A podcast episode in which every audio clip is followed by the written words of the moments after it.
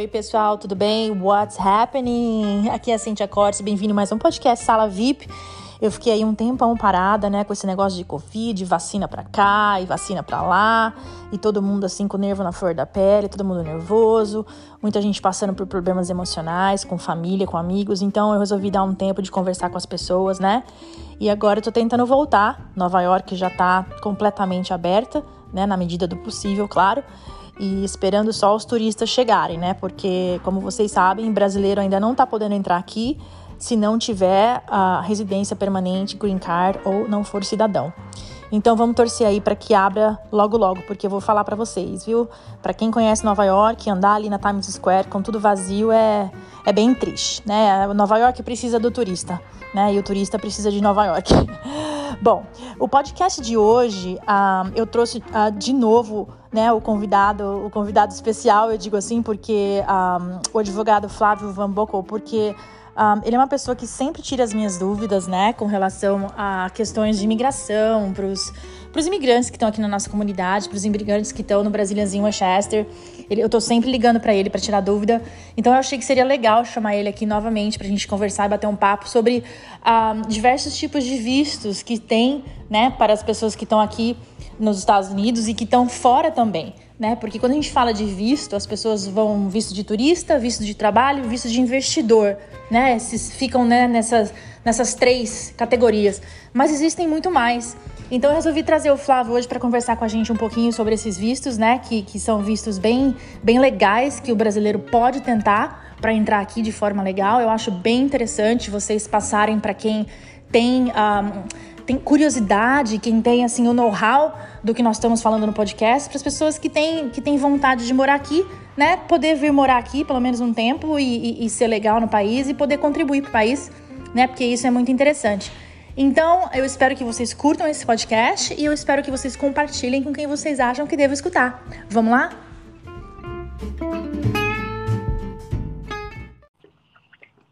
Oi, Flávio. Alô. Tudo bem? Tudo. Tá me escutando direitinho? Tô. Então vamos lá. Vamos começar a falar um pouquinho sobre o visto U. Ok. O, o visto U é um visto que a, a pessoa pode receber se sofrer um crime nos Estados Unidos. É o formulário I-918 I-918. É, no formulário estão descritos os tipos de crime, mas também ah, tem uma parte do formulário que você pode também, se o crime não tiver descrito nas caixinhas né, do formulário, você pode descrever o crime. Geralmente, esses crimes têm que ter ah, pelo menos a assinatura o formulário, a parte B do formulário 918, tem que ter a assinatura uh, do promotor, né, que está acusando o, a pessoa que cometeu o crime contra o imigrante, ou o juiz ou o detetive encarregado, o detetive que está na chefia, né? Não pode ser aquele guardinha, né? Então, é, a pessoa que está indocumentada, se sofrer esse crime, ela pode dar entrada no 918. Agora, muitos advogados ou até pessoas paralegas e tal, eles eles podem dar entrada no formulário 918, a parte A, mas se eles não derem entrada na parte B, assinada pelo promotor, juiz ou detetive, é, o, o Visa vai até ser processado, mas no final não vai ganhar. Assim, então, o, o, o Visa tem um suplemento B, que é o, o mais importante uh, do, do formulário I-918. Esse suplemento B, ele cita vários crimes e também ele tem o espaço para assinatura do promotor de acusação, que está acusando é, o crime que o, o, o, imigrante indocumentado sofreu, uh, e ali requer a assinatura ou do promotor, ou do, do detetive que está investigando o caso, ou do juiz que está presidindo no caso. Ah, o que acontece muito é que, às vezes, eh, os imigrantes ah, pegam eh, pessoas que não são idôneas e elas só colocam o suplemento A, a parte A do, do, do formulário 918 e, e, e omitem né, a parte B. Então, todo imigrante que vai contratar um advogado, eles têm que perguntar pela parte B do suplemento do I-918. Porque se essa parte não, não estiver assinada pelo promotor, pelo juiz ou pelo detetive encarregado, o de chefia, esse suplemento, é, é, esse, o Visa não vai ganhar. Então, as pessoas pensam, ah, mas eu peguei a minha permissão de trabalho, o meu social. Tudo bem, mas não quer dizer que você vai ganhar o Visa. Na verdade, a maioria deles, se não tiver o suplemento B assinado uh, por essas pessoas, é, ele, o, o, Visa não vai, vai ser negado, entendeu? Qual que é o prazo, mais ou menos, Flávio, para uma pessoa que deu a entrada com o Visa hoje, por exemplo, se ele for aprovado direitinho, qual que é o prazo para sair? Olha, o prazo é muito simples. Uh, o caso tem que estar aberto, tá? O caso criminal tem que estar pendente, tem que estar aberto. Certo. Certo. Então, existem crimes, tá? Que uh, não tem prazo, né? E tem crimes que têm prazo. Então, por exemplo, se você sofreu um crime que, que tem prazo, aí você tem que, você, depois de alguns anos, você não pode mais dar entrada. Mas, por exemplo, crime de. Uh... Vamos falar desse de violência doméstica, porque a gente está falando disso. É, crime... Quanto tempo demora, mais ou menos, um crime de violência doméstica para uma pessoa conseguir o visto U? E depende, uh, depende porque, mas geralmente o visto U, é, o último que eu fiz uh, demorou três anos, três a quatro anos para ser aprovado. Aí, então não é uma coisa rápida, né? É, não é uma coisa rápida, não é uma coisa do dia seguinte. Mas uh, o último que eu fiz demorou mais ou menos quatro anos. A menina recebeu o visto no passaporte, porque na verdade é um visto, tá? Uhum. Que cola no passaporte, grampeia no passaporte. Uhum. E aí você fica com esse visto por três anos, você pode viajar, é permitida. E depois de três anos você pode é, dar entrada no seu green card você mesmo se patrocina. Você certo, pega o formulário I400, é, I485 e dá a entrada no seu brincar, porque você tem Agora, o Visa. O Flávio, o que acontece também muitas vezes é o seguinte: a pessoa entrou com o processo né, de, de green card pelo casamento, e no meio desse processo ela começou a ser vítima de abuso pelo marido, ou o marido uhum. ser vítima de abuso pela esposa. Como é que faz no meio do processo? Porque é. É, o que, que, que, você tem que fazer se você está no meio do processo de pegar o seu green card pelo casamento? Flávio. É. Então, voltando um pouco ao assunto do, do, da violência doméstica. Se a pessoa já está no casamento e ela começa a sofrer violência doméstica no meio do casamento, uhum. ela pode divorciar? Como é que fica os, os papéis dela no caso? Como Sim, é que, o que, que acontece? Assumindo que o, que o marido ou a mulher cidadão americano, a pessoa pode ter um, um processo que é o formulário I-360, que é o chamado VAWA, né? A VAWA é justamente para quando, quando o, a pessoa que comete o crime contra você, especialmente violência doméstica, é, é, é, é o seu marido, né? É o seu esposo. Certo. Ah, então, a VAWA é um dos, dos vistos que é relacionado ao casamento, né? E, Mas ela não pode divorciar no meio do processo, por exemplo. Pode, pode. Se ela está com medo. Não, não, não, não. Pelo contrário. Se você está fazendo visto, tá? Por abuso, você também tem que divorciar daquela pessoa por abuso. Então, de ficar casada com a pessoa ou divorciar não tem nada a ver se a sua vala vai ser aprovada ou não. Entendeu? Pelo contrário, a, se você falar com bons advogados é, e até juízes, eles vão te dizer se você realmente é, foi um caso de abuso, você, por que você não divorciou?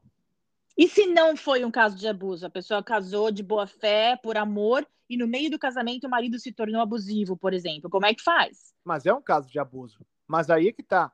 Você, quando divorcia do marido, você não vai divorciar por uma conta neutra, tipo, uh, não, incompatibilidade de gênios. Entendeu? Certo, certo. Porque, eu, porque quando você divorciar, você vai ter que mencionar. Abuso. O, claro, Porque se o abuso era tão, foi tão importante, tão impactante na sua vida, por que, que você não comentou quando deveria? Você vai falar que é adultério? Não, não foi adultério. O adultério também é um tipo de abuso, mas o abuso que, que, que da vala geralmente é o abuso físico, mental, psicológico, etc. Então, certo. você você não te, vai ter uma val e você vai divorciar por, uma, por irreconcilable differences ou, ou, incompatibilidade de gênios.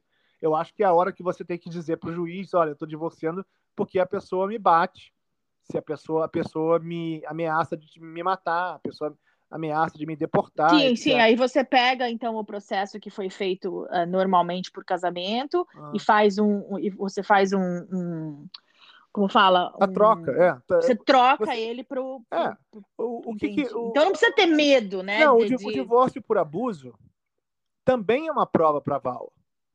É porque as pessoas falam assim, ah, eu não quero divorciar porque senão eu vou perder o meu green card porque eu já dei a entrada. Ó, então fica com o cara levando, levando é, abuso, né? Vai então ela... Não, mas isso que eu quero dizer, eu quero dizer o seguinte, que ela pode divorciar tranquila, que ela não vai perder o processo dela por causa disso. Se divorciar por abuso, ela pode fazer a vala, tá? Mas se a pessoa pensa que ficar junto vai o grincar não é automático, não. Eles têm que ver se o casamento vai bem, se o casamento é de verdade, entendeu? Então, assim, vamos supor que você deu entrar no seu grincar, mas é, no primeiro mês o marido bateu na mulher e a mulher agora vive depois de um ano e meio, ela vai ter entrevista lá e aí e você acha que o marido vai lá com ela? Não, Entendeu? não vai, né? Ou seja, se não for, o que vai acontecer é que se ela já sabe que ele não vai, é, ela tem que é, denunciar. E outra coisa, toda vez que a pessoa, o, o imigrante indocumentado ou até aqueles que têm entrando aqui com visto, se, se eles casaram e, e, a, e, o esposo ou a esposa estão cometendo abuso, cada vez que você sofre o abuso, você tem que chamar a polícia, porque é. o abuso é um crime, né? Eu não sei que tipo de abuso a gente está falando, mas eu acho o seguinte, que tem abuso físico, né? Bater, empurrar, jogar no chão, etc. Isso são, isso são crimes, isso é agressão. Você chama a polícia. Porque cada vez que você chamar a polícia, você já vai juntando esses documentos, entendeu? Mas não é para fazer mal ao, ao, ao, marido, não é ou à esposa, mas porque justamente você todo tipo de crime você tem que reportar. Uhum. Se, senão, se você não tem provas para válvula, depois você não pode reclamar também. Entendeu? Certo, ou você faz, porque às vezes a pessoa, claro, no casamento tem brigas e vocês podem se reconciliar. E às vezes o, o, o marido vai no, no, na entrevista. E aí a pessoa ganha o grincar, entendeu? Mas se em algum ponto é, existe realmente o abuso, o, o, o, o, I-360, que é o formulário do VAWA, né? não é o, o 918, que esse é do Visa. O, o do VAWA é, é, é, serve para para aquelas pessoas que estão sofrendo, estão sofrendo o abuso. Inclusive, eu, eu não sei, a gente estava conversando antes, o, o VAWA também é para viú, viúvos e viúvas de cidadão americano. Ah, sim, se você está num processo e o seu, o seu, o seu marido morrer, né? Se o marido morrer, se a mulher, se a esposa morrer, ela for cidadã americana, você pode colocar com atestado de óbito e você faz, é a VAWA. Porque... E você não perde o seu processo, ele continua e você é viúva, né? Claro, mas assumindo que o, que o marido ou a mulher cidadão americano, a pessoa pode ter um, um processo que é o formulário I-360, que é o chamado VAWA, né? A VAWA é justamente para quando, quando o, a pessoa que comete o crime contra você, especialmente violência doméstica, é, é, é, é o seu marido, né? É o seu esposo. Certo. Ah, então, a VAWA é um dos, dos vistos que é relacionado ao casamento, né? E, Mas ela não dizer... pode divorciar no meio do processo, por exemplo. Pode, pode. Se ela está com medo. Não, não, não, não. Pelo contrário, se você está fazendo visto, tá, por abuso, você também tem que divorciar daquela pessoa por abuso. Então, de ficar casada com a pessoa ou divorciar não tem nada a ver se a sua vala vai ser aprovada ou não. Entendeu? Pelo contrário, a, se você falar com bons advogados é, e até juízes, eles vão te dizer: se você realmente é, foi um caso de abuso, você, por que você não divorciou? E se não foi um caso de abuso? A pessoa casou de boa fé, por amor, e no meio do casamento o marido se tornou abusivo, por exemplo. Como é que faz? Mas é um caso de abuso. Mas aí é que tá. Você, quando divorcia do marido, você não vai divorciar por uma conta neutra, tipo, uh, não, incompatibilidade de gênios. Entendeu? Certo, certo. Porque, eu, porque quando você divorciar, você vai ter que mencionar. Abuso. O, claro, porque se o abuso era tão, foi tão importante, tão impactante na sua vida, por que, que você não comentou quando deveria? Você vai falar que é adultério? Não, não foi adultério. O adultério também é um tipo de abuso, mas o abuso que, que, que da vala geralmente é o abuso físico, mental, psicológico, etc. Então, certo. você você não te, vai ter uma val aí, você vai divorciar por, uma, por irreconcilable differences ou, ou, incompatibilidade de gênios. Eu acho que é a hora que você tem que dizer para o juiz, olha, eu estou divorciando porque a pessoa me bate, se a pessoa a pessoa me ameaça de me matar, a pessoa ameaça de me deportar. Sim, etc. sim. Aí você pega então o processo que foi feito uh, normalmente por casamento ah. e faz um, e você faz um, um como fala? A troca, é. Tá, você troca você... ele pro. pro é. O, o que, que o... Então não precisa ter medo, né? Não, de, o divórcio por abuso também é uma prova para Val. É porque as pessoas falam assim, ah, eu não quero divorciar porque senão eu vou perder o meu green card porque eu já dei a entrada. Ó, então fica com o cara levando, levando é, abuso, né? Vai então ela, não, mas isso que eu quero dizer, eu quero dizer o seguinte, que ela pode divorciar tranquila, que ela não vai perder o processo dela por causa disso. Se divorciar por abuso, ela pode fazer a vala, tá? Mas se a pessoa pensa que ficar junto vai o grincar não é automático, não. Eles têm que ver se o casamento vai bem, se o casamento é de verdade, entendeu? Então, assim, vamos supor que você deu entrar no seu brincar, mas é, no primeiro mês o marido bateu na mulher e a mulher agora vive depois de um ano e meio, ela vai ter entrevista lá e aí quem, e você acha que o marido vai lá com ela? Não, Entendeu? não vai, né? Ou seja, se não for, o que vai acontecer é que se ela já sabe que ele não vai, é, ela tem que é, denunciar. E outra coisa, toda vez que a pessoa, o, o imigrante indocumentado ou até aqueles que têm entrado aqui com visto, se, se eles casaram e, e, a, e, o esposo ou a esposa estão cometendo abuso, cada vez que você sofre o abuso, você tem que chamar a polícia, porque é. o abuso é um crime, né? Eu não sei que tipo de abuso a gente está falando, mas eu acho o seguinte, que tem abuso físico, né? Bater, empurrar, jogar no chão, etc. Isso são, isso são crimes, isso é agressão. Você chama a polícia. Porque cada vez que você chamar a polícia, você já vai juntando esses documentos, entendeu? Mas não é para fazer mal ao, ao, ao, marido, não é ou à esposa, mas porque justamente você todo tipo de crime você tem que reportar. Uhum. Se, senão, se você não tem provas para válvula, depois você não pode reclamar também. Entendeu? Certo, ou você faz, porque às vezes a pessoa, claro, no casamento tem brigas e vocês podem se reconciliar. E às vezes o, o, o marido vai no, no, na entrevista. E aí a pessoa ganha o grincar, entendeu? Mas se em algum ponto é, existe realmente o abuso, o, o, o, o, I-360, que é o formulário do VAWA, né? não é o, o 918, que é esse do Visa. O, o do VAWA é, é, é, serve para para aquelas pessoas que estão sofrendo, estão sofrendo o abuso. Inclusive, eu, eu não sei, a gente estava conversando antes, o, o VAWA também é para viú, viúvos e viúvas de cidadão americano. Ah, sim, se você está no processo e o seu, o seu, o seu marido morrer, né? Se o marido morrer, se a mulher, se a esposa morrer, ela for cidadã americana, você pode colocar com atestado de óbito e você faz é a VAWA. Porque... E você não perde o seu processo, ele continua e você é viúva, né?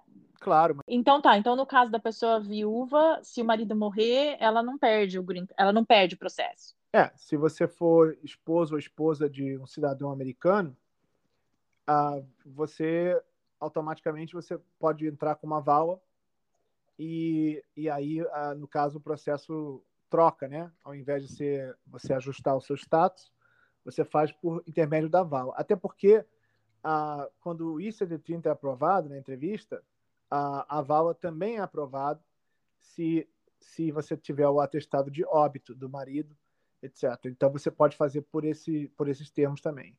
Geralmente a vala tem duas partes. Você tem que provar que o casamento é de verdade e que, o, e que o abuso de verdade ou que o marido morreu de verdade. Com o certificado de óbito, com a certidão de óbito, isso é muito fácil provar. E tem entrevista, Flávio, quando a pessoa morre, assim, quando o cônjuge morre? Ah, geralmente, é, como, entre, como tem, tem, entrevista, porque eles, eles primeiro fazem o seu I-130 e aprovam. E aí depois eles te dão um tempo para você entrar com o I-360. Ah, então, se tiver, por exemplo, no meio, né, ah, tem entrevista. Agora, se, ah, por exemplo, o marido morreu, nunca deu entrada, mas morreu, aí você manda o I-130 com o atestado de óbito e depois o I-130 é aprovado e aí você entra com 360, né, que é a, que é a VAWA, que é com as mesmas provas praticamente, no caso de morte, e então aí, é, quando a VAWA for aprovada, é, você recebe o green card. Geralmente... Legal, e só para a gente fechar um pouquinho esse assunto do, do, do Visa, para a pessoa conseguir o Visa, ela tem que permanecer nos Estados Unidos, ela não pode sair até o Visa sair, correto? É, em geral, é, todo tipo de, de, de visto é, que, de, dessa pendência, é, quando a pessoa fica, é, vamos dizer assim, num status que é irregular aqui, entendeu? Ou até ela é indocumentada, ela não deveria estar saindo, porque ela não é, ela não, ela não, ela não é tratada como uma pessoa que é, já é cidadã. Então, toda viagem é muito perigosa, porque essas pessoas às vezes elas já ficaram irregular aqui no país, entendeu? Em alguns casos existem permissões para sair, né? Por exemplo, uh, existem permissões quando a pessoa está com green card pendente é, para sair, por I-131, por exemplo, né? a pessoa, se tiver essa permissão, ela pode sair e entrar, que é o chamado advance parole, né? Parole, no caso, seria é, também uma espécie de perdão, para ela entrar de novo, né?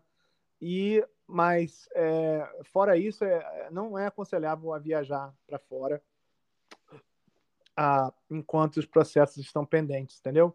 Até Legal. porque, é, na época do, da última administração, do, do último presidente, as pessoas, eles não estavam respeitando nem o, os, os, documentos de viagem, entendeu?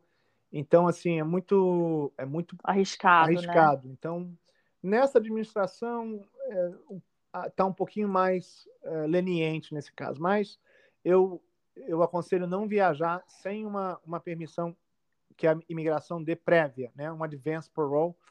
Se você não tiver isso, não viaje, que você vai perder o processo. E talvez certo talvez não possa entrar mais aqui. Né? Talvez não, quase com certeza. Então, é, uma coisa que eu queria te perguntar é se a pessoa está aplicando para o visto U e ela tem filhos, os filhos entram também no processo?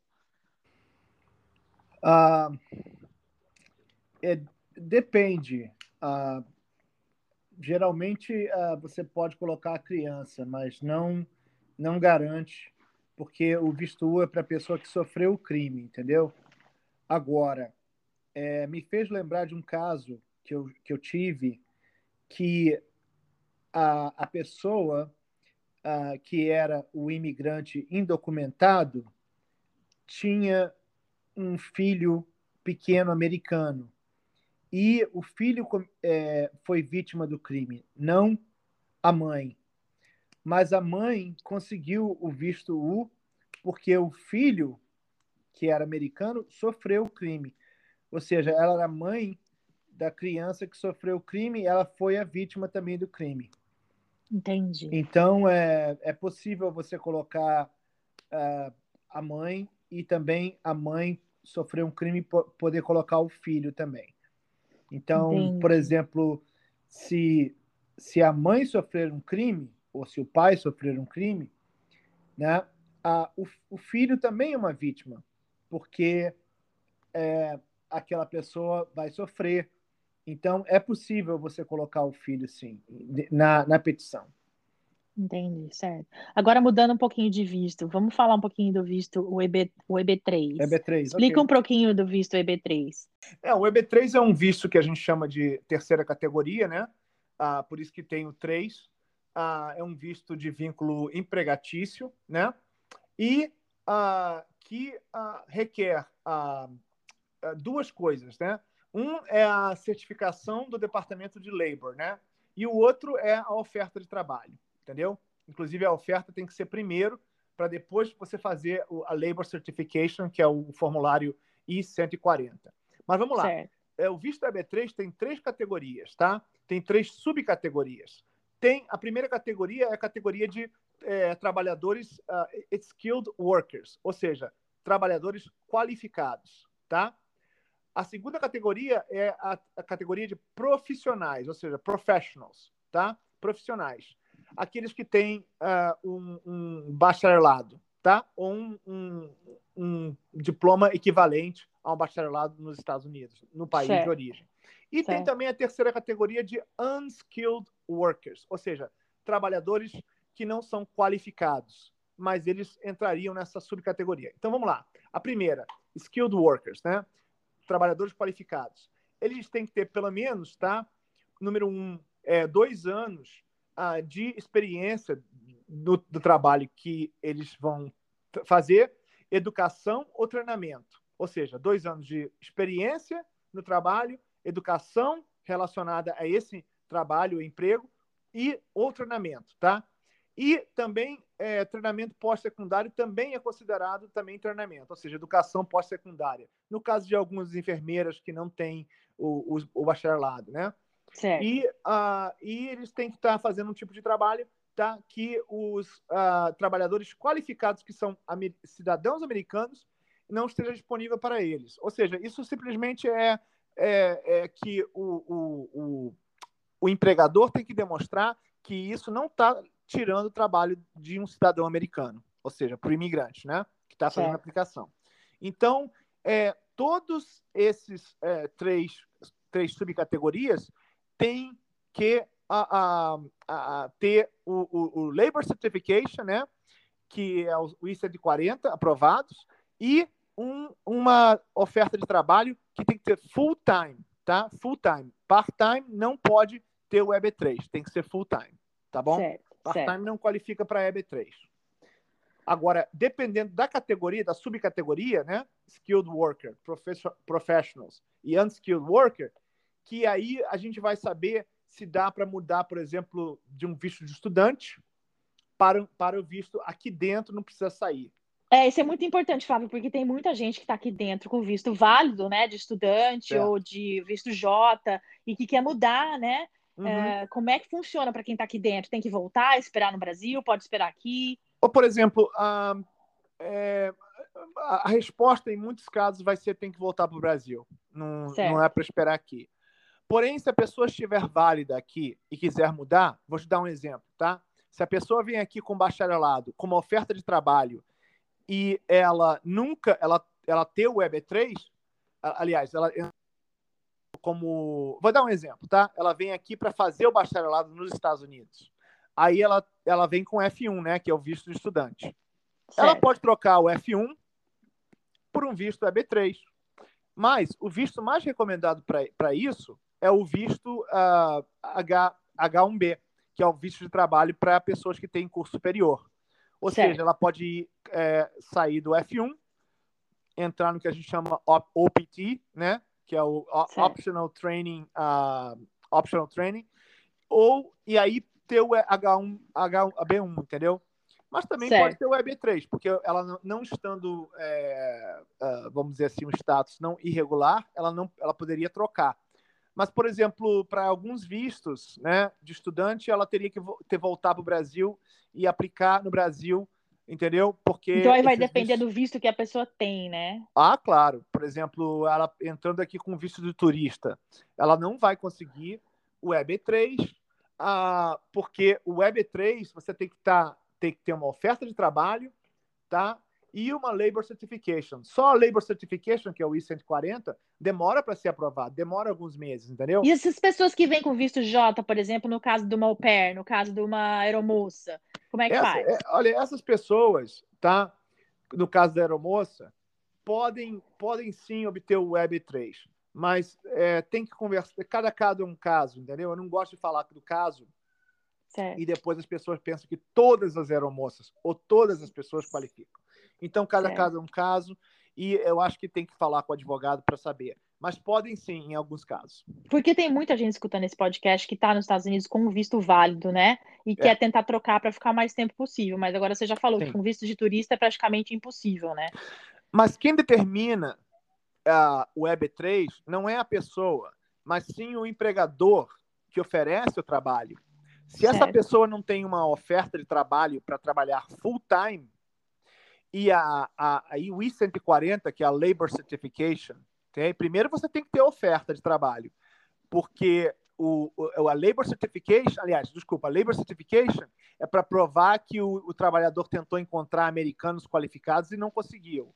Depois certo. da Labor Certification, você tem a oferta de trabalho, tá? Aí a pessoa aplica para o visto e consegue, entende? Então, a parte da Labor é, é, é primeiro, Labor Certification, I-140 aprovado.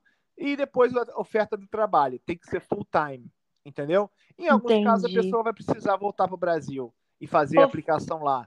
Por exemplo, eu não vejo ah, uma pessoa que entra com visto de turista aqui mudar, porque o visto de Web3 é um visto que a gente chama de é um immigrant visa, que é temporário.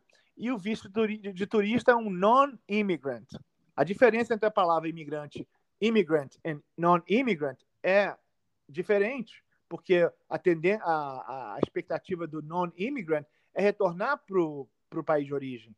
E a, a, o, o immigrant visa é para você migrar. Ficar aqui de vez, ficar né? aqui, ou, ou temporariamente, né? no caso do EB3, ou depois ser patrocinado para poder realmente se tornar residente do país. O Fábio, no caso, se a pessoa entrou com tudo certinho, qual que é mais ou menos o tempo de processo desse, desse, desse visto? Ah, isso aí é a pergunta de um milhão de dólares, entendeu? Eu não posso. Não, você sabe, né? Tem gente que vai nesses lugares, né, que não pega advogado qualificado. Pois é. E faz o processo e fica esperando 5, 10 anos, né? Então, assim. É, um deixa os advogados não... falarem o tempo de espera, porque eu não vou falar. Bom, porque, você pode falar que não é 10 anos. é, exato. Eu, eu não sei uh, nem. nem do tempo que, a, que o meu jantar vai ficar pronto, quando eu boto no, no, no, Mas, forno. ó, venhamos e convenhamos para as pessoas que estão escutando. Se alguém está num processo mais de 10 anos, é melhor buscar outro advogado. Fala sério. É, pois é. é Porque não é possível, né? É, é, não, é, 10 anos não são 10 Esperando, 10 meses, né? é. é.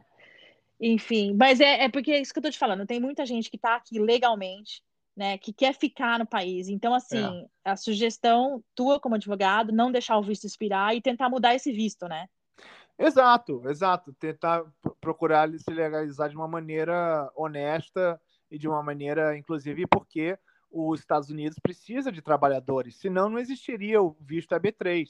Eles precisam de trabalhadores que são ah, qualificados, são, precisam de profissionais que são mais do que qualificados e são até profissionais que não são qualificados, ou seja, tem gente que, que não tem educação de espécie alguma, não tem diploma, não tem nada, mas tem a habilidade de, de, de fazer aquele trabalho do qual o, americano, é, aquele trabalho não pode ser preenchido por um americano, entendeu? Ou seja, o empregador, eu vou te dar um exemplo, um, um chefe, né, que faz uma comida, mas ele nunca foi, nunca estudou para ser chefe mas ele tem pelo menos uh, cinco anos, porque requer. Ele tem a experiência, né? Ele tem a experiência. Mas, mas, ninguém cozinha uma comida brasileira como ele cozinha, entendeu? Se forem.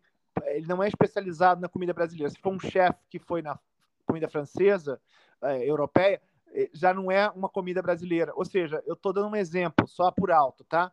Certo. Porque é uma pessoa que pode uh, dar entrada no EB3, uh, de uma maneira que é, até depois o, o, o, o, patrocinador pode oferecer um, um, trabalho mais estável. Mas geralmente é uma oferta de full time, tá? Para ser chefe uh, num, num, lugar que é, um, é, a pessoa não foi para a escola para treinar, mas tem pelo menos dois tem anos experiência, de experiência né? naquela área. Entendeu? Eu falei do, do skilled workers, dos trabalhadores qualificados, e também dos profissionais que têm a qualificação, ah, como subcategoria, eu botei, eu coloquei o exemplo dos enfermeiros, porque tem enfermeiros que só estudam dois anos, tem enfermeiros que vêm com experiência, ah, que demonstram que têm alguma experiência na área, e tem enfermeiros que já vêm com bacharelado de quatro anos. e, ou enfermeiros que vêm com visto estudante se tornam enfermeiros aqui e aí adquirem depois o EB3. Então a entendeu? área de saúde é uma área propensa para o EB3. A área Quem de saúde se formou... É área, a área de saúde é uma área propensa para o EB3. Uh, e também a, a, área de computação também. É Olha, é que interessante isso, hein? É, e, uh, e uh, como você falou da área de aviação também, uh, tem várias áreas que podem são propensas a, a, a isso, mas também você tem que saber que tem outros vistos também que, que também são propensos, por exemplo, o H, o HB2, é, o HB1 também.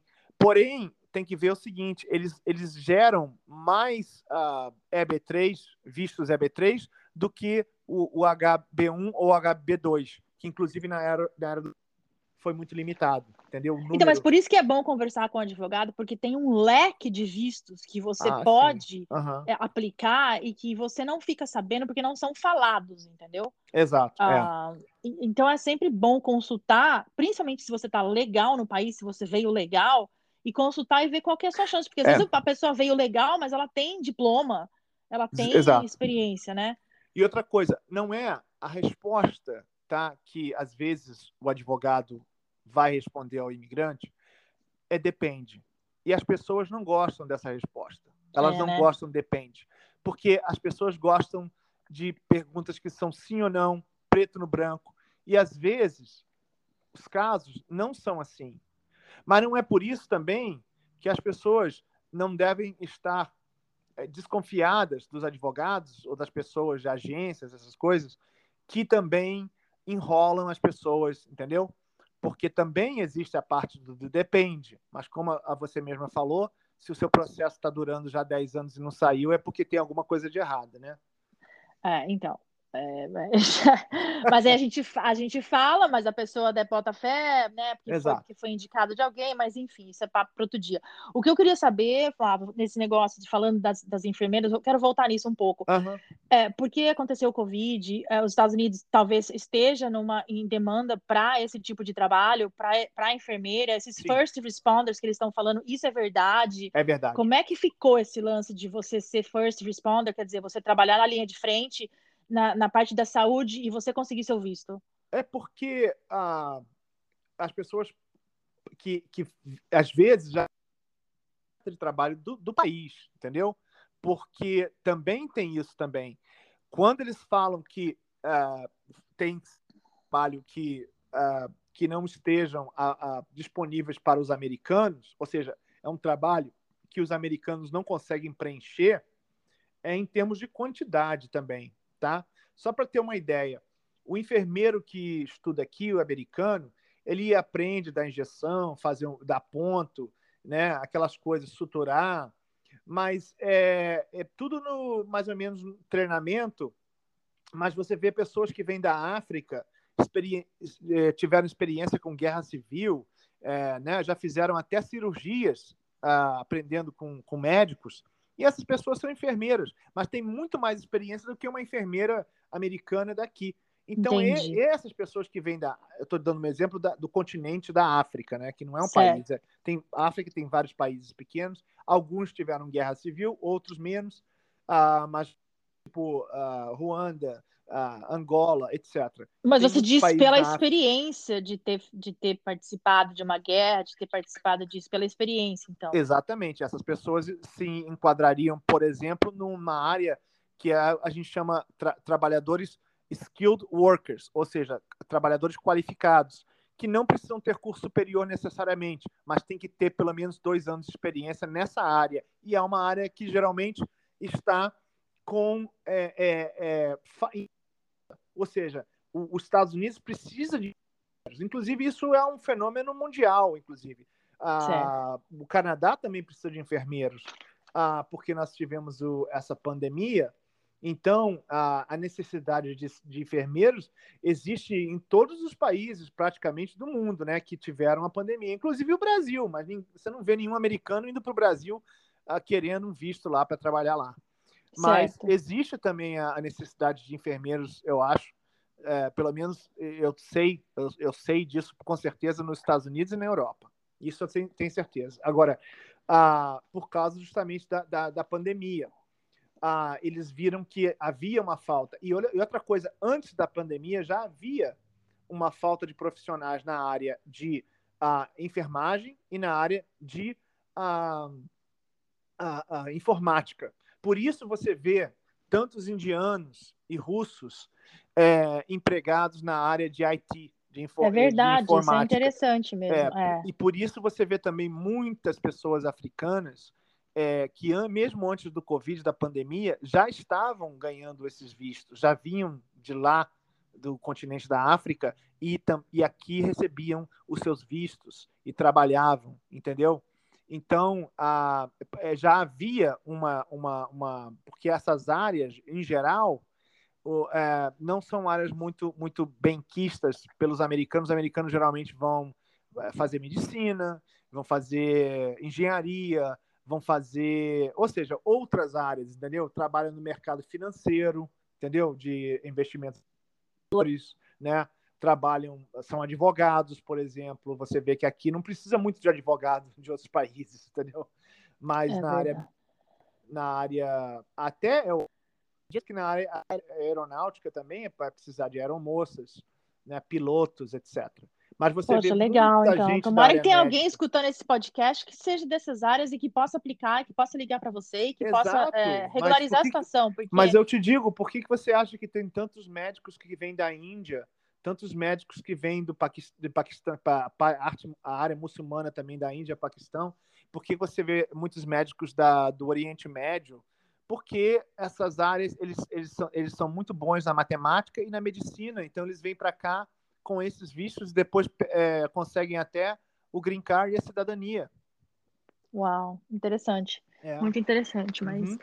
é, mudando agora um pouquinho dessa parte de visto, uhum. um, eu queria fazer, a, a gente deixou né, a, a oportunidade para as pessoas fazerem perguntas e eu selecionei aqui três perguntas um, que você, Sim. se você puder responder, porque daí já dá um apanhado geral. Posso, um, é, então, uma pessoa quer saber, ele é americano, certo? E ele mora no Brasil com a esposa brasileira. Ele hum. quer saber se ele pode aplicar para o Green Card para a esposa brasileira morando no Brasil. Pode, pode aplicar e pode. Mas uh, ele vai ter que designar aonde a esposa vai viver quando ela receber o I-130 aprovado. Por quê? Porque o Green Card é um documento de residência para ela residir nos Estados Unidos então, ele vai ter, tá? Uh, por definição, ele vai ter que ter um endereço nos Estados Unidos, porque o green card não é para residir no Brasil. Ela não pode ter um green card e residir. Ela tem que ter um green card e dizer para a imigração onde ela vai residir depois que ela receber o green card. Quanto é. tempo ela pode ficar fora dos Estados Unidos com o green card na mão? Em geral, os advogados é, e eu, uh, é, a gente recomenda não ficar mais de um ano fora porque você cai na, na, na 407. Ou seja, você perde o green card. Você pode perder a residência. O que acontece é o seguinte: é quando você retorna, uh, você não tem uma permissão para ficar lá fora mais de um ano, uma advance parole ou o I-131, né? E o que acontece? A pessoa cancela o seu green card na hora, uh, no, no formulário 407, que geralmente eles até coagem as pessoas para assinar, mas, de qualquer maneira, se eles acharem que você perdeu a residência com os Estados Unidos, eles podem cancelar o seu green card. Bom, então não menosprezando a pergunta, né? Mas no caso, você só vai aplicar para o green card se você tem intenção de morar nos Estados Unidos? É, porque... não faz lógica. Senão você vai perder, porque, né? Porque o green card, é, é a palavra já está em inglês já é para viver nos Estados Unidos, né? Não é para viver no Brasil. certo, card. certo. A pessoa pode até pegar o green card por exemplo, for um músico, ator, ou um, uma pessoa que viaja muito, ou que trabalha no Brasil e tem, né, tem que ficar no Brasil algum tempo, a pessoa pode, uma vez que ela adquiriu residência nos Estados Unidos, ela pode pegar uma permissão especial chamada o, o, Travel Document, que é o I-131, o formulário I-131. Eu gosto sempre de falar do formulário, como eu estou falando do Labor Certification I-140, entendeu? Quando faz a, a petição do Green Card, é o, é o I-130 a, a, I-765 e a, a, a I-485, que é o formulário do Green Card, entendeu? Então, se a pessoa tiver uma permissão especial para ficar fora, ela pode ficar fora até dois anos, mas sem essa, essa é, permissão, que é o formulário I-131, que a gente chama Advance Parole, a pessoa não pode ficar mais de um ano lá fora. Não deve, né? Não pode, não. A pessoa pode fazer o que ela quiser. Depois que ela perdeu o green card, tem como recuperar, Flávio? Tem, tem como recuperar. Mas é dinheiro envolvido, né? É. Existe uma petição chamada 42A, que a pessoa, é, se a pessoa, o green card for tomado, a pessoa pode recuperar o green card. Uh, porque às vezes as, a, o, o, CBP, que é o Customs Border Patrol, eles tiram o green card da pessoa, mas deixam a pessoa entrar de qualquer maneira. Entendi. É, aí, para recuperar o green card, né, eu aconselho entrar em contato com o advogado e o advogado ele vai entrar uma, uma petição a, a 42A ou outro tipo de petição para recuperar o green card. Certo. Uma outra pergunta que eu recebi aqui. Ah, sou casada com uma americana e moro nos Estados Unidos, tenho green card. Posso aplicar para o meu filho de 13 anos que mora no Brasil? Ah, para filho? Para filho, é. é ela filho não é cidadã? Ela não é cidadã, ela tem o green card. Ela tem que ser cidadã para aplicar para o filho. Ah, então com o green card não aplica. Ela pode aplicar, mas é, vai, vão rejeitar a aplicação. Ela pode. Ah. Não. Ela só com green card, ela só pode. A única. A, a, a única a instância que a pessoa pode dar, passar benefício migratório para outro, só com green card sem ser cidadão americano, é para o esposo ou a esposa. De filho para pai Entendeu? tem que ter o tem que ter o tem que ser pra... cidadão. Exato, tem que ser cidadão. Entendeu? Certo, certo, entendi. E, e se for o filho para pai, o filho também tem que ter 21 anos, não pode ser men menor de 20 an 21 anos. Certo. Então, é, tem que ser, o filho tem que ser cidadão e, e ter 20 anos, 21 anos ou mais. Então, então tá, então você está falando que é melhor a pessoa ter um, ser cidadã para aplicar para o esposo ou para a esposa porque demora menos. É, demora menos, mas a pessoa pode dar também o green card para o esposo ou a esposa é, só. Isso Entendi. é uma exceção da lei. A, a pessoa, é, ela, o que acontece é o seguinte: tem duas etapas. A pessoa com só com green para dar para o esposo ou a esposa pode fazer, mas terá que uh, dar entrada primeiro no I-130, no formulário I-130. Quando o I-130 for aprovado e tiver uma data de prioridade, a, naquela data em diante, a pessoa pode também dar entrada no I-485, que é o green para o esposo e a esposa, e a, é, a pessoa, o esposo e a esposa vai ganhar o green. Só que existe uma, uma pirâmide de prioridades, ou seja, a imigração sempre uh, prefere, uh, vai, vai, dar preferência ao cidadão americano que está dando para o esposo ou a esposa, tá? E aí, por isso que demora geralmente uh, uns três anos para a pessoa que está dando o green card para o esposo ou a esposa, para o green card sair. Certo, agora dentro dessa pergunta eu vou fazer a pergunta para mim que eu tô curiosa. Quando uma hum. pessoa hum. aplica para o green card, que ela é o sponsor, né? Vamos supor assim, meu marido me, me concedeu o green card, certo? Sim. Eu sou dependente dele. É, existem pessoas que a gente sabe que não querem ser cidadãs, certo? Que elas querem ah. ficar com green card e elas separam. Eu uhum. vou continuar sendo dependente da pessoa que me fez o sponsorship, mesmo que eu for separada dela, Fábio?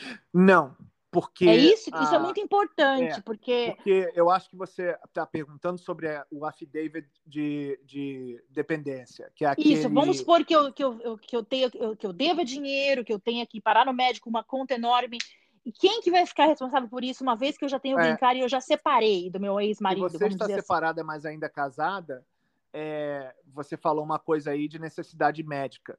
Se isso. for uma conta de necessidade médica é, vai, vai, vai sujar o crédito dos dois, porque só por virtude de vocês estarem casados. Certo. Entendeu? Certo. E, e outra coisa, tem uma que praticamente existe é, nos, nos 50 estados da, dos Estados Unidos. É, a necessidade médica, o, o, hospital pode ir atrás do, do esposo e da esposa, mesmo que eles já estejam separado, separados por um ano, dois anos, eles não querem saber. Agora, se o teu, o teu esposo ou a esposa, o teu esposo comprar uma Ferrari e, sendo irresponsável, você no divórcio, é, a dívida é só dele e você pode até é, lutar para limpar o seu crédito. Mas é sempre bom, uma vez que vocês estão separados e você já tem um green permanente, as pessoas pensam que se divorciar do esposo, perdem o green Não perdem mais, entendeu? Com o green permanente de 10 anos. Certo. É só você divorciar, e aí quando você divorcia legalmente, até se uh, depois do divórcio, se o hospital, se tiver uma necessidade médica, como a pessoa é considerada divorciada, ela, ela a dívida é dela só. É entendeu? É isso que é importante, porque às vezes a pessoa acha que porque concedeu o green para outra, ela uhum. vai ficar, é, como fala, eternamente uh, ligada, mesmo que divorciou, entendeu? É. É, na, verdade existe uh, um, uma coisa, um, é, uma, uma fidelidade de sponsorship, que é o I46, uh, aliás, I864, tá? O I864. O I864 é o, o, o é o co-sponsor, o sponsor assina po, pelo imigrante. E, e se o imigrante é, é, assim começar a pegar é, benefícios do governo em certos estados, eles mandam a conta para o cidadão americano. Entendi. Se a pessoa conseguir o grincar. Ou seja, a pessoa consegue grincar, mas logo começa a depender e então é sempre bom separar se o casamento já foi dissolvido. É sempre bom separar se não existe mais casamento. Né? Perfeitamente, mas também ficar... para o imigrante também isso pode ser um problema. É, eu não vou explicar aqui agora por quê, mas uh, o, o, imigrante também. É, uh, mas isso ocorre nos casos de, de que o imigrante traz a, a noiva aqui com K1, né, e depois casa ou ah, em vistos K3, que são é o chamado antigo K3, que agora é o visto de esposa, né? É, você falou que tem um rapaz aí que vai que tem perguntou vai, vai querer trazer a esposa para cá, etc. Isso, é, então é. é. cidadão. Então a, a esposa nesse caso o, o I864 é efetivo para né, esse tipo de coisa. Ah, e o divórcio em geral não exclui a dependência por 10 anos, tá? Isso tem que ficar bem claro. Quando você imigrante para cá, para dentro do país, você assina o 864, você está aquele imigrante se obtiver o green card, se aquele imigrante não obtiver o green card é uma coisa, mas quando o imigrante obtiver o green card permanente, ele, ele pode sim é, virar um, um, uma pessoa que é um public charge, né? e o marido ou a esposa, que é cidadã americana, pode ficar responsável por, pelaquela pessoa. Interessante isso, é, então, hein? É. Então tem casos, casos, tem casos e casos. É. Mas no caso, por exemplo, que a pessoa entrou aqui e depois casou, é, a, e aí depois pegou o green card e tal, isso geralmente não acontece. Entendi. Isso é só em casos onde, quando o imigrante é convidado a vir, porque, obviamente, um imigrante que entrou aqui com visto turista e casou, é, esse imigrante vai receber o green card também, casou com cidadão, mas só que esse imigrante não foi convidado. Eles se conheceram aqui, num bar e tal, num lugar assim. Então, existe muita diferença. Por isso que a minha resposta, em geral, é depende do caso. Se eu souber do caso específico da pessoa, eu, eu, eu respondo de uma maneira específica. Entendi. Se eu estou falando com é, centenas de pessoas, é, ou milhares de pessoas ouvindo o seu programa, eu não posso dar uma, uma, uma resposta definitiva, mas eu posso dar eu posso dar uma um, guiar as pessoas para elas também aprenderem isso, porque tudo que eu, isso que eu estou falando para você está na internet, Entendi. em inglês e em alguns em casos em espanhol. Espanhol.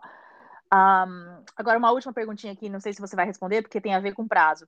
Um, fui aprovada, fui aprovada no meu I601A. Qual, qual a média o tempo de legalização? O que, que é 601A? ok, o, o I601A okay, é, é, é, o, é, o, é, o, é, o, é o perdão, tá? Ah, o perdão, é, de quem veio é, pelo México, por exemplo. É, é para casamento, tá? Pra Se casamento. aplica geralmente para casamento pessoas que não estão sendo deportadas. Certo. Quando o perdão, a, o I-601A é aprovado, tá? Existe um processo tá, aqui para uh, ter uma entrevista, geralmente no país de origem, tá?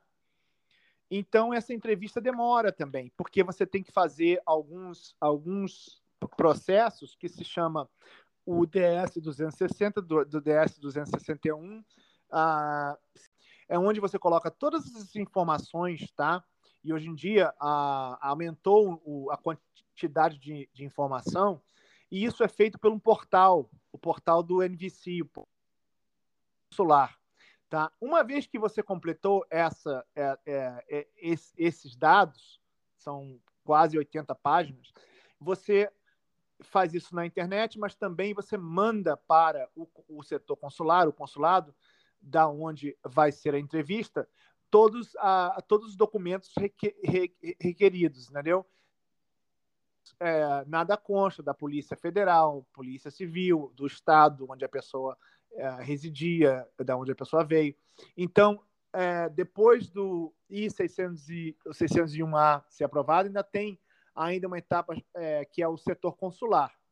Uma vez que essa etapa é, é completa, é, aí vai ter uma entrevista lá fora que a pessoa então recebe o perdão, ah, já está ela é aprovada aqui dentro, mas ela recebe o, o visto para entrar aqui uh, lá fora. Aí quando ela entra, ela recebe, quando ela entra nos Estados Unidos de novo depois da entrevista, uh, ela recebe o green card geralmente mais ou menos 45 dias no correio. Entendi. Ou seja, aquela entrevista já é a aprovação do green card dela. Mas depois do I-601A ter sido da entrada, eu posso te falar, estimando todo o processo, o processo no total demora 24 meses no mínimo. No mínimo. No, no mínimo, mínimo, no mínimo, tá? Isso, isso sem pandemia, né? Exato. Mas eu posso te dizer, na minha experiência, o processo. Mas o processo é certo, seguro. A maioria das pessoas são perdoadas, a não ser que haja eu, algum crime, alguma coisa. Mas eu recentemente eu fiz um, eu fiz um, uh, um caso onde a pessoa tinha cometido um crime mas o crime já, já havia 10 anos, já tinha passado e foi aprovado, tudo direitinho. Isso foi inclusive no México. E a pessoa foi no México, ficou lá uma semana, foi entrevistada, entrou aqui e recebeu o green card. Então, esse é o I-601A, mas ele, só quem qualifica para isso são aquelas pessoas que nunca tiveram uma ordem de deportação, nunca tiveram em processo de deportação, são casadas né, com, com os americanos, com americano, cidadão americano, e a, a, a, eles não entraram, por exemplo, pelo Caicai, eles entraram batidos, ou seja, eles entraram aqui. Entraram sem ser, entraram sem ser pegos, né? Exatamente, é. Porque, porque só o fato de ser pego no Caicai já desqualifica a pessoa para o visto 601A. É Entendeu? o que a gente estava falando antes, né, Flávia? A pessoa vem pelo Caicai e espera depois se legalizar, né? E fica uhum. lá enrolando, vai de advogado, vai pulando de advogado para advogado, uhum. advogado para advogado, e não, não existe legalização para essas pessoas, é muito difícil, né? É difícil, elas qualificam para outros perdões, porque existem vários perdões, existe o, o existe o I-601, sem o A, existe o I-212, é, eu posso citar outros perdões, mas é, fica muito da entrevista, mas é, tem que ver. Bom, aí essa pessoa, é, aí eu acho que a pessoa tem que consultar com você, né? E ver os. Porque cada caso é um caso, foi o que você é. falou, né? O que é, se aplica para um não aplica para outro. Especificamente no, no, no, vídeo que você falou, I601A, você perguntou a pergunta é, da a pessoa. pergunta da pessoa aqui. Uhum, é. Certo, mas Flávio, outros, outros mas, perdões. Mas é, assim você pergunta agora, se uma pessoa está lá, foi presa na imigração, lá no Texas, ela quer ligar para você, você tem como ajudar estando aqui em New Jersey? Tenho, eu tenho como ajudar. O problema é que a gente tem que ser realista, né?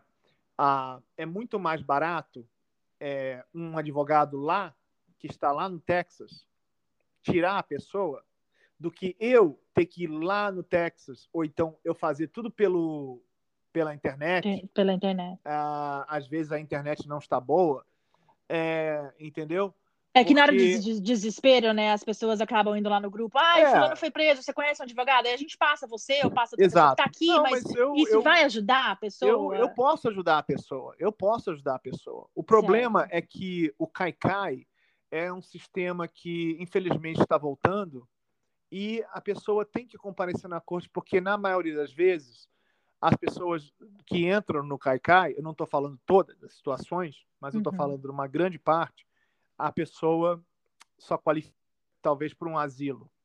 E o, o, Brasil não é um país muito, uh, muito é, assim, muito propenso a, a, ter asilo, entendeu? Certo, certo. E então os advogados acabam ter que fazer uma coisa é, falsificar uh, um asilo e isso daí não é muito a minha praia, entendeu? Vai, entendi, vai para outro advogado. Então entendi. Não, tipo não mas eu, eu, eu, consigo entender perfeitamente o que você está falando, entendeu? É. Porque a gente escuta as pessoas que conseguiram, ah, porque eu consegui por causa de asilo, mas não necessariamente conseguiu de boa fé, né?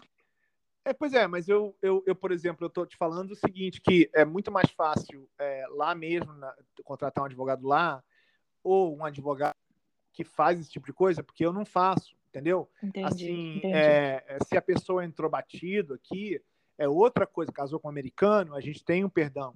Se a pessoa está sendo deportada, mas está é, tá aqui em Newark, etc. Mas se a pessoa foi lá e se entregou para a imigração, ela está detida, garante que, ah, por exemplo, o advogado, hoje em dia eles estão exigindo que, a, que o advogado entre com o caso para a pe pessoa sair com fiança ou até mesmo sai sem fiança. Mas quando, quando liberam a pessoa, a pessoa tem que voltar na corte. Se a pessoa não voltar, é, a pessoa, uma, uma ordem de deportação pode, pode ser entrada é, contra a pessoa e depois aquela pessoa vai ter dificuldade de, de ter um caso, de ter qualquer tipo de caso, como Entendi. a deportação. Entende? Entendi. Entendi, não, eu é, entendo o que você está querendo dizer. Porque saiu um caso chamado Pereira versus Sessions. Esse caso, uh, e antigamente, quando a pessoa era pega no caicai, a, as Notice to Appear, as NTAs, né, aquele papel que a pessoa recebia, era tudo defeituoso. Então, esse pessoal da geração mais antiga, eu até consigo reabrir o caso deles. Se eles entraram e tem uma deportação, eu consigo reabrir o caso. Agora, esse pessoal dessa geração mais, no, mais jovem, que está tentando entrar agora pelo Caicai, esses aí, as, as NTAs não tem defeito nenhum, entendeu? Eles fazem, é, é, tá, tá, tudo por computador, é muito mais organizado. Então, essas pessoas têm muito pouca chance de ter realmente um, um, um caso viável aqui. Entendi. A não ser naqueles casos que, por exemplo, a pessoa entrou e tem um esposo, que é um cidadão americano, tem um filho maior de 21 anos que pode. É, então, a chance entrar... é maior de conseguir alguma coisa. Né? Claro né? que sim. Claro que sim, mesmo entrando pelo Caicai, mas quantas pessoas entram pelo Caicai que não têm é, parentesco com nenhum cidadão americano, entendeu? De qualquer Verdade. espécie. E tem que ser parentesco imediato, né? O que, que é imediato? É, é esposo, esposa, filho ou pai. Porque se não tiver, não é imediato. É, irmão não é, não é, é parentesco imediato. Certo. Irmão é parentesco derivado, de, é, circunstancial, não é, de, não é imediato. Certo. Então, é... enquanto, ó, enquanto eu tô falando com você aqui, chegou uma outra pergunta. Eu juro que só vai ser a última, tá? Tá. briguei com minha namorada. Briguei com minha namorada e ela ameaçou chamar o ICE para mim. Hum. Tenho meu visto, tenho meu visto expirado. É hum. verdade que o ICE pode me prender? Pode, mas uh, o que uh, foi feito também não é uma coisa certa, né? É um crime você ameaçar o imigrante que está aqui indocumentado ah, de deportação. Até porque Verdade. aquela pessoa não tem poder para deportar ninguém. Quem, só Entendi. quem tem poder de deportar é o ICE. Porque então, isso acontece muito na comunidade, né? Essas ameaças, né? É... Vou ligar para a imigração, vou chamar o ICE, mas aí a pessoa é. fala assim, mas meu visto está expirado, eu não fiz nada. Exato. Mas tecnicamente ele pode ser preso. Na, olha, na teoria a resposta é a resposta é sim, mas na prática é muito difícil, entendeu? Ah, porque não é assim que o ICE trabalha. Eu já tive com o ICE em reuniões do ICE, porque eu era muito ativista antigamente. Então, não é assim que o ICE. O ICE vai atrás de pessoas que já têm geralmente uma ordem de deportação, e aí, quando dão batidas, se pegar uma pessoa que tem visto expirado, isso pode acontecer, Entendi. pode acontecer de ser detido. A pessoa ah, tem mais é, chance de, de ser capturada pelo ICE se cometer um crime do que se tiver uma briga com a namorada. Ou com, com o visto inspirado. Entendeu? Porque eles ou têm seja, eh, é. prioridades, né? Exatamente, eles vão atrás de quem cometeu o crime, entendeu? E às vezes a pessoa é presa pela polícia local, a polícia local vê que a pessoa não fala inglês e só está com visto, aí já chama o, o ICE. Isso acontecia muito na era Trump, está acontecendo um pouco menos na era do, do Biden. Sim, mas a resposta é sim, né? É, Vamos só deixar claro que pode acontecer. Mas se eu, né? mas se eu falar que uma pessoa que está aqui com visto expirado não tem nenhuma possibilidade de ser detida, eu estou mentindo. É, então. Mas é que aquela ilusão, né? É uma ilusão de achar que, que não, não. se você quiser, só eu falo criminal que que vai a pessoa tem um detido, né? escudo protetivo. mas Não sei, não sei. Eu não sei o que te falar, porque se eu falar que. Não, eu quero escutar da boca de um advogado, né? Exato, é. Mas quem disser que a pessoa que está aqui com visto, expirado, tá? Que, sei lá, era para ficar aqui seis meses, já está aqui há seis anos, trabalhando, sem permissão, não, não pode, em hipótese nenhuma, ser deportado, né, quem sou eu para falar? Quem tem que decidir isso é o ICE. Também não é o namorado que faz as ameaças, entendeu? Entendi. Agora, muitas dessas pessoas são colocadas em processo de deportação é, porque cometeram um crime. Na era Trump, eu vi casos, inclusive, de pessoas que não pagaram multa, não foram na corte de multa, e teve um- um- uma ordem de prisão e as pessoas foram presas. E foram colocadas em processo de deportação.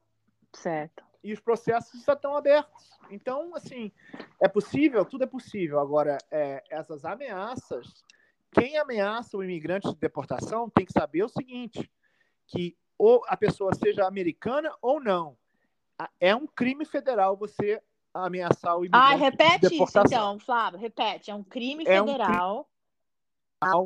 para qualquer pessoa, cidadão americano ou não cidadão, ficar ameaçando o imigrante que aqui está indocumentado ou de maneira irregular de deportação. E Você pode ser também- reportado esse crime, então. Mas é, mas é crime. Eu não estou mentindo, é um crime, não pode, isso não pode ser feito. Entende? Ah, mas na comunidade existe isso. Eu já fiquei Já existe, existe, mas é bom saber de você, da sua boca, que é um crime e, e que, entendeu? Que a pessoa pode reportar, né? É, eu acho que se o namorado está fazendo essas ameaças, eu acho que está na hora de você, você ter um Terminar mudar de namoro. namorar. Enfim, Fábio, ó, primeiro eu queria te agradecer por ter tomado, né, ter, ter tirado um pouco do seu tempo para responder essas perguntas e algumas dúvidas. É, vamos fazer um podcast só de perguntas e respostas mais para frente. E eu queria que você deixasse seu contato para as pessoas que estão escutando poder ligar para você, ou seja por e-mail, seja por Zoom. Então tá, Fábio, então deixa seu contato para o pessoal que quiser, né, ligar para você ou marcar uma consulta. Ah, deixa todos os seus contatos, por favor. Ok, o meu telefone do escritório é 973-732-7300. Vou repetir: 973-732-7300. Em português, vocês também podem ligar é 610-766-1558. Eu repito: mei- é 610-766-1558. E você está fazendo consulta pelo, ah, pelo Zoom? Você está fazendo consulta ah, pessoalmente? Como é que tá o seu? É, nós fazemos consulta pelo Zoom, pelo FaceTime e também em pessoa. E e para qualquer também. os 50 estados dos Estados Unidos, né? Exatamente. Nós a- a- aceitamos cartão de crédito como pagamento e também aceitamos Zelle, né, que é um, um novo ah, é, método de pagamento, a gente aceita. Legal, Fábio. Super obrigada por estar aqui respondendo as perguntas para gente e Uhum. por tirar dúvidas. E eu conto com você para o próximo podcast, hein? Obrigado a você, Cíntia, por vir ter no seu programa, tá? E pode contar comigo para podcasts futuros, tá bom? Legal, Fábio. Tudo de bom para você e sucesso. Tudo de bom para você também. Sucesso. Tchau.